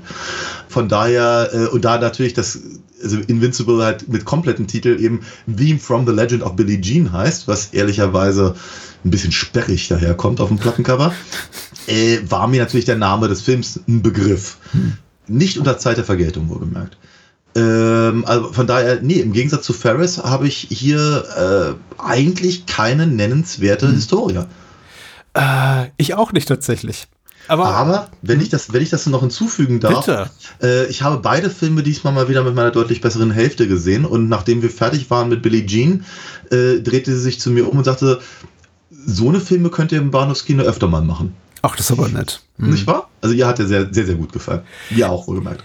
Ich glaube, der, der Gedanke war so ein bisschen einen nicht komödiantischen Gegenpol zu, zu haben. Also schon ein Teenie-Film, aber eben äh, ausdrücklich nicht komödiantisch, weil wir eben über Ferris sprechen und äh, da gibt es jetzt ja auch nicht so wahnsinnig viel. Will nicht heißen, dass es irgendwie keine Filme gibt, die äh, bei, denen sich ich hab Filmschaffende in den 80ern irgendwie ernsthaft mit äh, Teenager-Seelchen auseinandergesetzt haben, aber sie sind nicht so reich gesät wie Teenie-Komödien. Korrekt. Und das ist eben eine gute Teenie-Nicht-Komödie tatsächlich. Eine gute, möchte ich mal sagen, weil der überwiegende kritische Konsens ist ja schon, der Film ist ganz gut. Er, er genießt eben auch, weil er eben auch ein Kassenflop war, nicht so diesen quasi legendären Status wie die meisten John Hughes-Produktionen. Ähm, aber ich glaube, er wird mehr und mehr gewertschätzt und so in der kleinen Nische, in der er hier so lebt, ganz, ganz kulti kultisch verehrt. Ich fand es relativ schwer, an den Film ranzukommen. Auch der Film, also noch viel weniger als Ferris, äh, sprang mich jemals so an. Also Ferris lief ja wenigstens ab und zu im Fernsehen. Bei Ja. Zeit der Vergeltung hatte ich nie das Gefühl, dass der im Fernsehen lief. Ich kenne das Videothekencover, ich habe es mir auch nie ausgeliehen und jetzt mit vielen Jahren Verspätung, ich glaube auch zum ersten Mal vor rund zehn Jahren den Film gesehen, auf so einer ramschigen Blu-ray äh, für fünf Dollar, die ich mir quasi habe irgendwie, um nur auf so einen Mindestbetrag mal bei, bei bei einem Versanddienstleister zu kommen, mir dazu bestellt hatte. Und ich war super positiv überrascht. Also der Ja. Soundmix bei der Blu-ray von so einem No-Name-Label war furchtbar, aber ähm, der Film war toll. Ja. Ich, ich, ich mag Billie Jean tatsächlich, also Zeit der Vergeltung, wie gesagt, der Titel, deutsche Titel sagt man nichts, tatsächlich sehr gerne. Ja. Und ich weiß ehrlich gesagt gar nicht so richtig warum. Weil ich weiß gar nicht, wie nah er wirklich an der Teenager-Psyche ist. er ist ja schon sehr, sehr drüber. Ist er, ist er auch, ist er auch. Ich glaube, ich, aber er ist, er ist eine Fantasie, glaube ich. Aber, er, aber er geht halt durchaus auf Probleme ein. Und er nimmt diese Probleme ernst. Ja. Und er prä- präsentiert sie nicht auf eine melodramatische Art und Weise, sondern vielleicht- auch in gewisser Weise auf eine, auf eine rebellische. Äh, Herrn Slater ist toll. Sie ist eine ganz, ganz starke Figur hier in dem, in dem Film. Ich habe mich ja so ein bisschen gefragt, warum, warum ist eigentlich aus ihr nicht mehr geworden? Weil sie hat ja einen echt guten Run eigentlich, ja, so mit Supergirl, Billie Jean, Ruthless People, den ich auch sehr, sehr mag, also die unglaubliche führende verrückte Mrs. Stone. Die einfache Antwort ist, das waren alles keine Hits. Ja, ja, ja, ja, ja. ja. Und, und hier äh, Secret of My Success war durchaus erfolgreich. Wahrscheinlich, ne? ja. Aber da ist ja eher so, eher so die Second Banana neben Michael J. Fox. Das ist wohl wahr, das ist richtig. Aber äh, ja, also ich meine, und hier ist sie eben, sie ist sehr, sehr gut geschrieben. Ich finde ich find es ganz, ganz spannend, was sie eben hier aufbauen an, an, an, an äh, großem Auflehnen gegen restriktive Gesellschaft, basierend auf einer relativ kleinen Geschichte, dass sie eben auch nie, dass sie, dass, dass sie Billie Jean selber auch nie, äh, sagen wir mal, größere Dinge angreifen lassen, sondern dass sie eben wirklich bei ihrem Thema bleibt. Das finde ich ganz faszinierend. Dann natürlich meine Christian Slater in seiner ersten Rolle im, im, im, Kino hilft ihm auch sehr, die Sache noch, noch zusätzlich äh, voranzutreiben. Keith Gordon Ja. ist ein bisschen schwierig, finde ich, in dem Film, aber ich finde ihn meistens schwierig.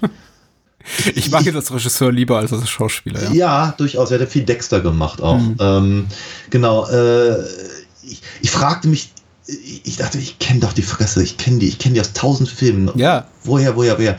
Und dann fiel mir irgendwann ein, ich verbinde ihn, glaube ich, am meisten mit ähm, äh, Back to School.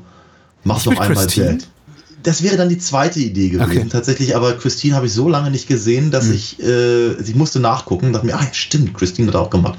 Nee, Back to School tatsächlich, wo, Hm. er, wo er eben den, den angepassten Sohn des, des äh, äh, überkandidierten Rodney Dangerfield spielt. Ah, okay. Und äh, ja, ich finde ich find ihn halt, das 80erste an dem Film ist immer noch er, habe ich so das Gefühl. Ja, er ist als Love Interest für Helen Slater natürlich auch wirklich, wirklich schwach. Richtig. sagen. Korrekt, korrekt. ja. Dass eine Frau wie Billie Jean auf jemanden wie Lloyd steht, ist so. Ich meine, er ist halt so ein bisschen nerdy und verschroben und das macht ihn, er ist ein skurriler Typ und das soll ihn, glaube ich, interessant machen, aber Mhm. er ist eben auch wahnsinnig uninteressant im Vergleich zu ihr. Ja, sie ist halt aufrührerisch und, und, und, und smart und, und, und, und, und sexy. Sie ist klug. Sie ist äh, irgendwie, sie ist all das, also sie ist so wirklich auch tatsächlich eine, eine Traumfrau im allerbesten Sinn und auch teilweise auch eine, eine Jungsfantasie, aber auch, auch im allerweitesten Sinne. Aber eben auch, sie ist eben richtig, richtig cool, finde ich sie als Protagonistin. Ja, ja, ja. Und er ist eben, er ist ein Lloyd. Also, Er ist ein Lloyd. ja. total. She's everything, he's just Lloyd. ja, genau. Sein Vater ist interessanter als er, aber der wird auch von Dean Stockwell gespielt. Ja. Richtig, genau. Ja. Du, aber andersrum hätte es auch nicht funktioniert. Also mit Dean Stockwell als Love Interest für Helen Slater. Mhm. ja, das wäre nicht gut gewesen. ähm, ich meine, so Peter, albern heute, ne? ja, aber Peter, ein bisschen. Aber Pe- Peter Coyote hat mir auch gut gefallen. Fand, fand er hat seine Sache ganz gut gemacht. Mhm, Wir haben nicht so wahnsinnig viel zu tun, alles in einem, aber äh, als, als Sympathieträger funktioniert er relativ gut. Kein guter texanischer Akzent, muss ich so sagen. Das mag sein. Das wirkte sehr, sehr aufgesetzt. Aber auch nur vielleicht, weil ich ihn so sehr aus, aus E.T. kenne, wo ich ihn ab 50 Ja. Mal gesehen habe mittlerweile. Natürlich. Du kommst Ähm, nicht aus Texas.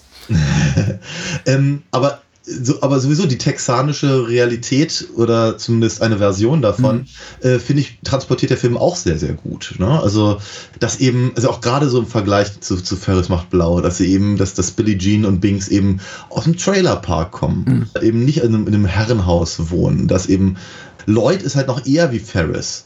Und m- mindestens genauso angefressen davon. Also von daher auch schwierig, aber sehr 80er.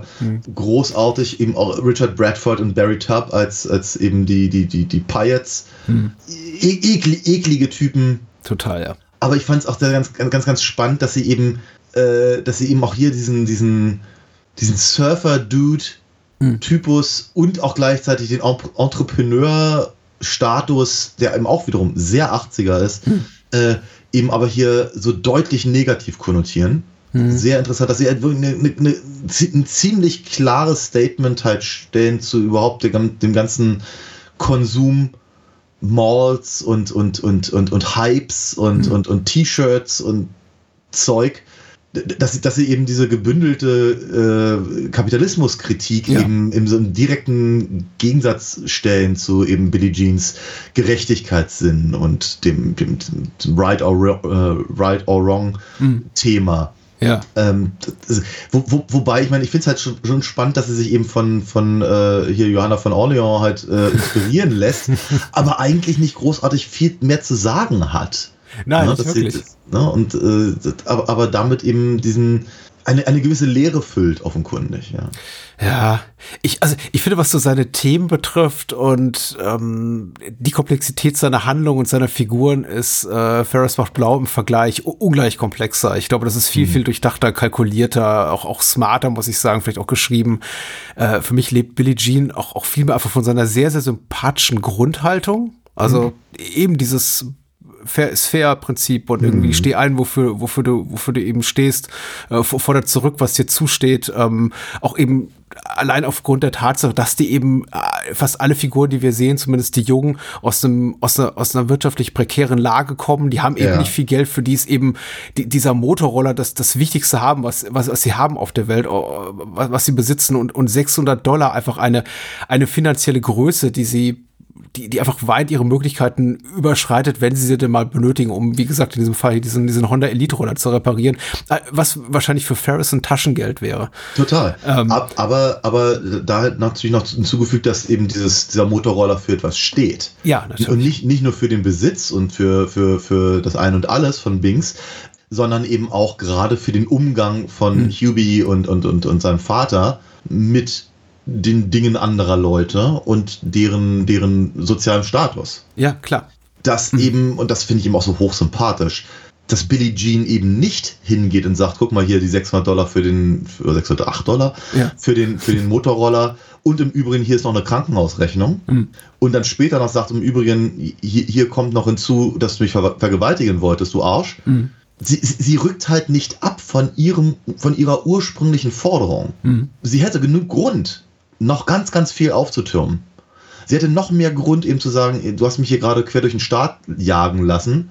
Du hast äh, dafür gesorgt, dass mein Name durch den Dreck gezogen wird. Du hast dir einen Haufen Geld gescheffelt mit meinem Image.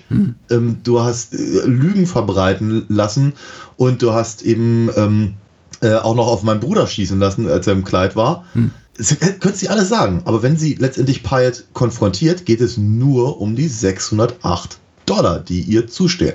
Ja. Und das ist schon, das ist, das ist ein interessantes Statement tatsächlich. Ich finde doch, das macht die Figuren so greifbar und so verständlich und so nahbar, ähm, trotz eben all der, der überhöhten Ästhetik, die der Film dann eben mehr, mehr und mehr auffährt, fährt gegen Ende. Wenn dann ab irgendwie, das ist ja nicht mal mehr nur ein Flashmob, der hier zu Twist and Shout tanzt. Das sind ja wirklich ähm, tausende Menschen, die sich da plötzlich an, an, an Stränden zusammenfinden und irgendwie auf großen Kundgebungen, um einfach Billie Jean abzufeiern. Und trotzdem am Ende ist es eben immer wieder runterzubrechen auf diese kleine Tatsache, ich will einfach diese 608 Dollar oder wie viel auch immer es sind, irgendwie wieder zurückhaben und auf ein ganz, ganz simples Problem, was es zu lösen gilt. Und Ja. dieses, das immer noch so bis zum bitteren Ende, auch wenn dann alles so, wenn, wenn dann Pat Benatar aus, aus den Boxen schmettert und äh, aus, aus den Lautsprecherboxen und irgendwie äh, tausend Leute auf und abspringen und Billie Jean Plakate äh, schwenken und mittlerweile äh, äh, zehn Newsstations über sie berichten und alles Mögliche, das immer noch wieder zurückzuführen auf dieses, hier ist einfach nur dieses Mädchen und ihr Bruder, die wollen eben, was ihnen zusteht und das mit Unterstützung ihrer, Fre- ihrer, ihrer Freundinnen, äh, Pata und Co. Das macht es eben so zugänglich und ich finde das tatsächlich ein wirklich guter erzählerischer Kniff, dass der Film sich da auch da bis zum Ende treu bleibt, weil Ja. also das hätte auch schief gehen können, glaube ich, indem man halt wirklich das, das dann auf so eine Ebene hieft, in der dann plötzlich auch Billie Jean für ganz große Ideologien und, und Haltungen und irgendwie äh, Mit einer großen Rede am Ende. ja, mit der so. großen Rede am alle, wo sie sagt irgendwie, und ich äh, rede hier für alle Frauen meines Alters oder für alle Mädchen und wir wollen nicht länger unterdrückt werden und ihr irgendwie Schweinepriester, alten weißen Säcke, lasst eure schmutzigen Griffel von uns und so weiter und so fort. Und ich glaube, das kann man sich alles denken und der Film ist auch smart genug, uns diese Gedanken auch selber zu überlassen und eben nicht so auszuformulieren. Und deswegen finde ich eben am Ende trotz all diesen, diesen, dieses Wahnsinns, der da irgendwie, das eskaliert ja regelrecht, also das Ja. ganze Szenario in dem der Film abspielt, irgendwie trotzdem die Figuren irgendwie immer noch so greifbar und sympathisch finde. Richtig, genau. Und ich meine, der Film hätte es sich vielleicht sogar in gewisser Weise verdient. Also zumindest Billie Jean hätte es sich verdient, Ja. weil wie ich ja schon gerade gesagt habe, die Scheiße türmt sich ja auf.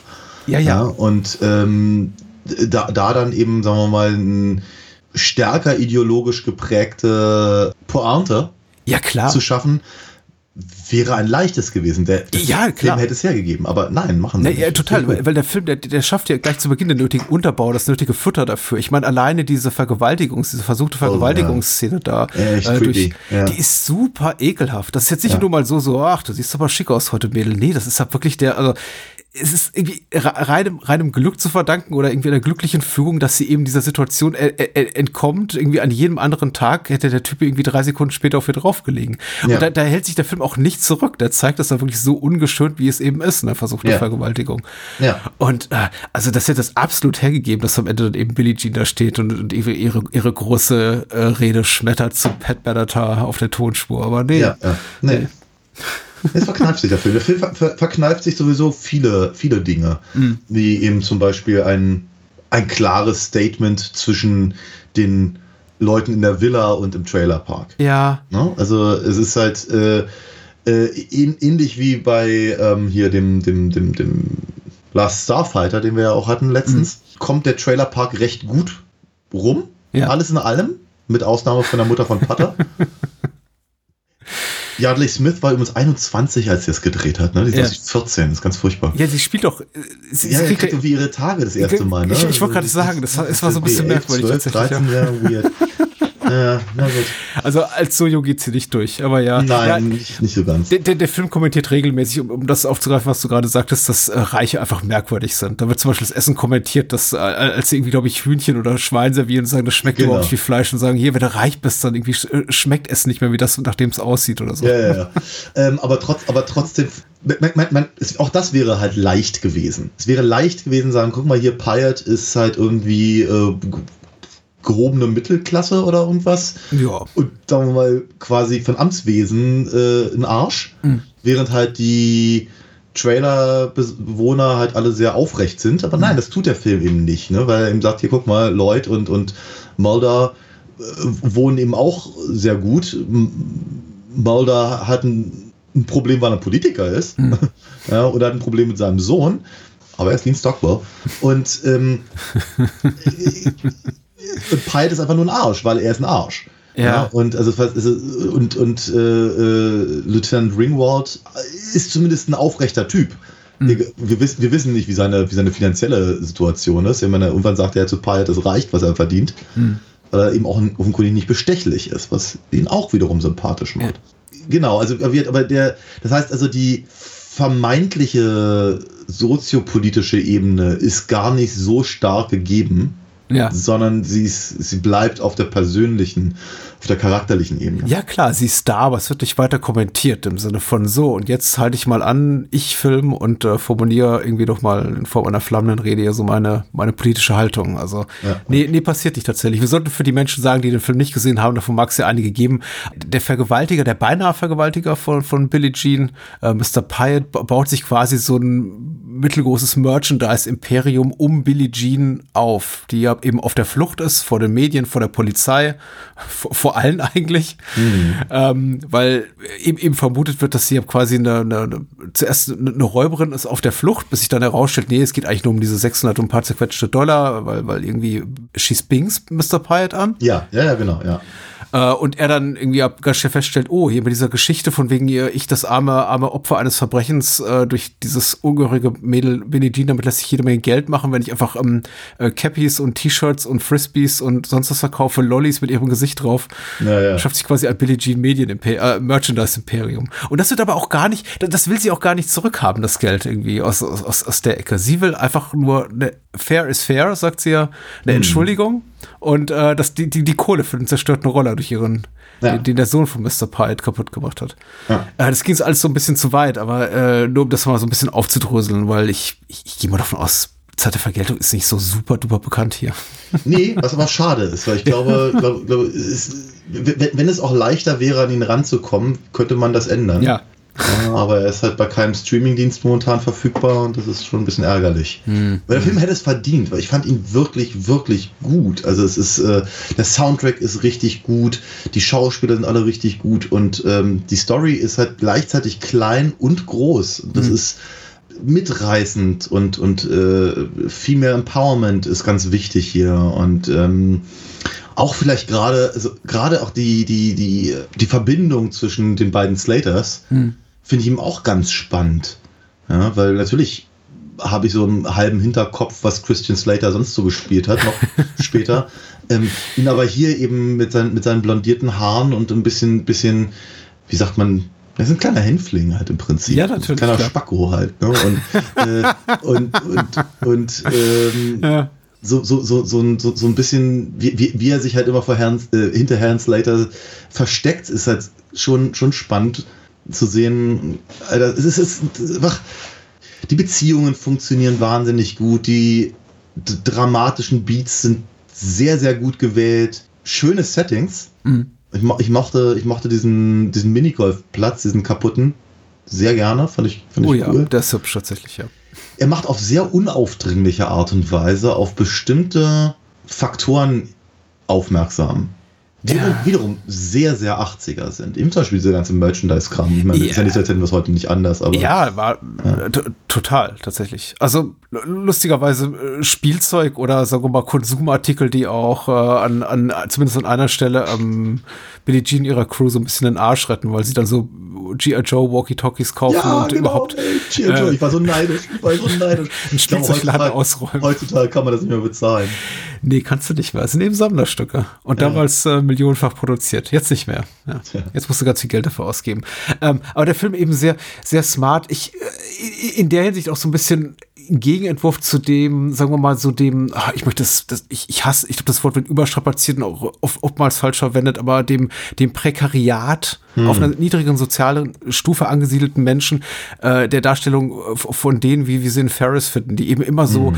mutmaßlich irgendwas im Schilde führen oder denen nicht Ja. ganz zu trauen ist oder die gu gute Opfer sind für den Spott der Protagonisten. Und ich will jetzt auch gar nicht so politisch werden. Ich finde auch, wie gesagt, ich habe ich hab kein Beef mit Ferris. Der, der, der Film kann weiter so existieren, wie er ist. Aber hier eben, der ähm, macht Billie Jean, The Legend of Billie Jean macht eben ganz deutlich, nee, das sind alles sehr, sehr integre, ehrliche Leute und die mögen alle ihre Makel haben. Und du hast ja schon recht, äh, Christian Slater ist ein kleiner Proll, ein kleiner Spacko, der irgendwie auch viel, viel Scheiße redet und, und dumme Entscheidungen trifft. Und Billie Jean ist auch nicht irgendwie äh, tadellos und, und Figuren wie Pata schon gar nicht, die sehr, sehr viel Mist redet, wenn der Tag lang ist. Aber die sind ehrlich, die sind irgendwie integer. Und wenn die eben dieses Spielzeug klauen, diese G.I. Joe Walkie-Talkies und andere Sachen, dahinter legen die eben Zettel, also IOU-Zettel. Also dieses irgendwie quasi, ähm, wir haben es dazu ausgeliehen, wir zahlen es auch wieder zurück oder wir geben es zurück. Ja. Und das macht der Film schon ganz, ganz deutlich, dass die Sympathien auf jeden Fall der, der Filmschaffenden, der Drehbuchautoren bei diesen Figuren, bei den, bei denen da unten liegen und eben nicht bei denen da oben, bei den äh, staatlichen Obrigkeiten, bei den Leuten, denen es eben wirtschaftlich besser geht. Und das ist ja auch schon mal von Grund aus sehr, sehr sympathisch. Ich muss sagen, ich war nie in einer Situation, weder in der, in der Ferris ist, äh, will heißen, großer wirtschaftlicher Wohlstand während meiner Kindheit, noch habe ich jemals in einem Trailerpark gelebt. Also Ja, ich, ja, ich, ich kann mich mit nie, keiner der Seiten eins zu eins identifizieren. Aber Ja. ähm, es ist leichter, mit dieser hier zu liebäugeln, also bei Legend of Billie Jean, als mit Ferris und seiner Clique. Hm. Ja. Ich finde ich find aber noch ganz interessant, dass die Erwachsenen hier, also, oder anders gesagt, bei Ferris habe ich so das Gefühl, der Film hat überhaupt null, null Respekt gegenüber irgendwelchen Erwachsenen. Die Erwachsenen ja, sind alle denke doof. auch. Ja, ich stimmt. In, ja. inklusive den Eltern von Ferris. Äh, Hier ist es nicht ganz so. Ne? Wir haben mit Pyatt halt einen wirklichen Widerling. Hm. Äh, wir haben mit äh, Ringwald haben wir halt einen, der quasi integer ist, aber erstaunlich impotent. Hm. Weil so richtig reißen tut er ja auch nichts. Und wir haben mit Mulder haben wir eine Figur, die das Fähnchen sehr stark in den Wind hängt. Ja. Und das finde ich auch interessant. Ich, ich, noch- ich sag's immer wieder, ich, ich, ich hätte ich hätt mir echt gewünscht, dass sie mehr rausgeholt hätten aus der Figur und natürlich aus Dean Stockwell als Schauspieler. Ähm, aber der ist, der ist nicht uninteressant in den fünf Minuten, in denen er auftaucht. Ne, wenn man, wenn, ne, weil er, er äh, die, die ersten paar Sachen, die er so sagt, sind ja total nachvollziehbar. Ja. So, und dann, dann, dann kick, kickt halt irgendwie der Politiker rein und sagt irgendwie, ja, nee, hier wird nicht verhandelt. Das, das, äh, das, das, das, äh, das, das äh, würde ihn unglaubwürdig machen, was natürlich in Anbetracht der Tatsache, dass sein Sohn vermeintlich entführt wurde, sehr schwierig wirkt. Aber äh, wenn er dann eben äh, Peter Coyote und Richard Bradford stra sich streiten hört, sieht man halt Dean Stockwell ganz deutlich an, wie er abwägt, auf welche Seite er sich gerade schlägt. Ja, wie, eig eigentlich scheint es ihm nicht zu gefallen, was Pyatt da von sich gibt. Aber andererseits überzeugt es ihn schon, dass das eben unter Um- Umständen eine, eine populäre Meinung ist, die er vielleicht vertreten sollte, wenn er seine Wahl gewinnen möchte. Wenn er aber dann am Ende merkt, dass Pyats äh, Position verloren ist, hält er sich schön fern, um mit dem gar nicht weiter in, in, in Verbindung gebracht zu werden. Ja. Was die Sache ja auch nur bedingt sympathisch macht. Ich meine, sympathischer, als wenn er sich auf dessen Seite schlagen würde, das auf jeden Fall. Aber der, ja, der ist halt ein, ein ganz widerlicher Karrierist und ich verstehe, warum Leute ein Problem mit seinem Vater hat, ehrlicherweise. Ja, na klar, na klar. Überhaupt die Erwachsenen, also äh, allen voran Mulder, den du ja bereits erwähnt hast, und, und Pyatt, der auch ein scheiß Opportunist ist, in der Hinsicht, dass er eben äh, erstmal diesen, diesen, diesen Hass oder auch diesen kollektive, diese kollektive Antipathie gegen Billie Jean kultiviert und daraus eben Profit schlägt, aber dann in dem Moment, wo er eben merkt, hm, jetzt ist es vielleicht besser, mich mit ihr zu solidarisieren und zu sagen, hier, nimm einfach das Geld, damit ich irgendwie ab weiter hier mit deinem, mit deinem Gesicht, mit deinem Konter, Konterfei Kohle machen kann, ist er eben auch sofort äh, auf der Schiene vergeben und vergessen. Ich meine, zum einen natürlich, weil er weiß insgeheim, auch wenn ihm das, wenn er das gern verdrängen würde, dass er der Schuldige ist in dem Fall, dass Ja. er eben tatsächlich, er versucht hat, sie zu vergewaltigen. Andererseits aber eben auch einfach, ich glaube aber primär auf seinen eigenen finanziellen Vorteil bedacht, weil er Ja, weiß, wenn er sich jetzt mit dir anlegt, dann kann er seine Stände mit dem blöden Billie Jean Frisbees und, und, und Fähnchen gleich abbauen. Total. Das zeigt ja auch ziemlich deutlich, dass wenn, wenn Billie Jean ihm, ihm zeigt, dass sie nicht käuflich ist und ihm die, die Kohle wieder zurückwirft, dass er die, die versucht zu retten und nicht eben sein Stand. Aber ganz ehrlich, woher hat er diese Bilder? Er verkauft doch zum Beispiel dieses äh, Bild von Helen Slater im, im, im knappen Höschen, wie sie da Ja, aus, das dem, aus dem. Das erzählt der Film ganz deutlich. Er hat, Ja? äh, na, na, hier, Hubie hat auch einen Kumpel, der ständig Fotos macht von Ah, Jean. natürlich, ja. Auf, auf dem Motorrad und, und im, im, im, im, See und Du hast ja recht, stimmt, die lauern ihn ja da am See auf und der macht ein Foto. Richtig, richtig. Hätte ich mal genau aufgepasst. Weil ich frage mich, woher dieses Poster da kommt, aber ja. Überhaupt dieses Bild hier von Helen Slater und Christian Slater auf dem Steg am See. Ähm, meine Güte. also ich glaube, wär, hätte ich den im Teenageralter gesehen, ich wäre ähm, schockverliebt gewesen. Also Ja, ja, ja. zwei so ähm, schöne junge Menschen. äh, ja, auf jeden Fall, auf jeden Fall. Ich meine, das, das, das Einzige, was äh, The Secret of My Success tatsächlich rettet, ist Helen Slater. Hm. Die fand ich schon ganz schön toll, als ich, äh, als ich den Film. Ich habe den zweimal im Kino gesehen. Glaubt Ja? man gar nicht, ja. Ja, ich fand den, ich finde den im Nachgang echt kacke, aber ähm, damals war der irgendwie ganz wichtig. Vermutlich wegen, wegen Helen Slater. Ich glaube, es fehlt einfach so ein bisschen, es fehlen mehr Helen Slater Filme. Du hast ja recht, sie war auch durchaus in, in Hits drin. Ich meine, Geheimnismann des Erfolgs war ein Hit. City Slickers war ein Mega-Erfolg. Das, Richtig, ja. das vergisst man auch gerne mal. Aber das ist sie, da ist sie eben auch nur die Frau von Billy Crystal, glaube ich, ne? Oder Kann das sein. Love Interest.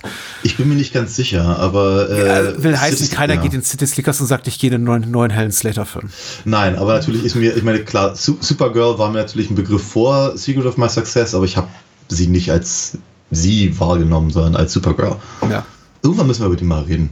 Liegt hier immer noch rum. Ja, machen wir. Wir sind ja auch noch irgendwie ein, ein, ein Ende unseren Hörerinnen und Hörern ein Ende unserer Superman-Reihe schuldig. Ja. Stimmt, ja, den vierten haben wir auch noch nicht.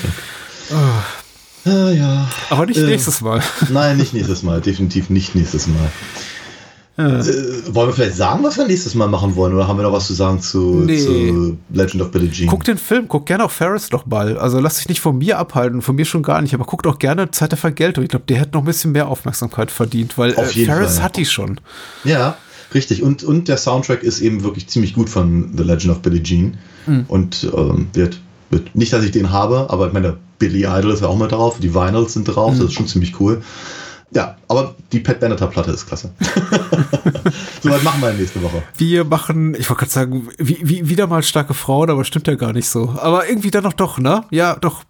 Ja, Äh, ja, beinahe. also- sag, sag mal, wir, wir reden also- auf jeden Fall über einen anerkannten, bekannten Lieblingsregisseur von dir und Oh ich ja. freue mich sehr darauf. Ich auch. Und da, ja, doch, starke Frauenrolle. Auf jeden Fall Kathleen Turner in John Waters Serial Mom. Warum lässt Mama das Morden nicht, heißt er, glaube ich, ne, auf Deutsch. Ich glaube auch. Ja. Ich glaube, ich glaube, es ist der einzige John Waters-Film, den ich jemals im Kino gesehen habe. Tatsächlich. Ja. Ich habe den im Nachtprogramm im dritten entdeckt.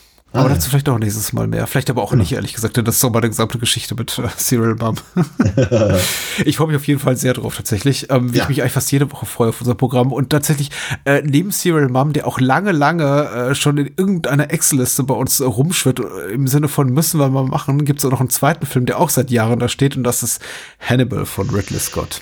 2001, ja, da freue ich mich deutlich weniger drauf, aber ich lasse mich drauf ein. Ja, Ja. mach mal. Hm.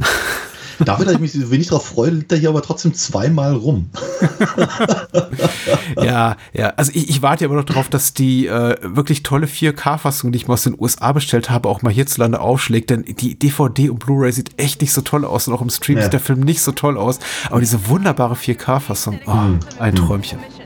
Egal, du wirst sie nicht sehen können. Du musst mit der alten Fassung Ich muss die DVD nehmen, ja. Genau. Eine von den beiden, die hier liegen. Ja. Uh, okay. Viel Spaß dabei und äh, danke, Danke, fürs danke. Zuhören. Ja, genau. Danke dir auch, danke unseren Hörern und äh, bis zum nächsten Mal. Adios. Bye bye. Wake up and smell the coffee, Mrs. Bueller. It's a fool's paradise. He is just leading you down the primrose path. Matthew Broderick. Bueller. Ferris Bueller. Ferris Bueller's Day Off. Because life is too beautiful a thing to waste.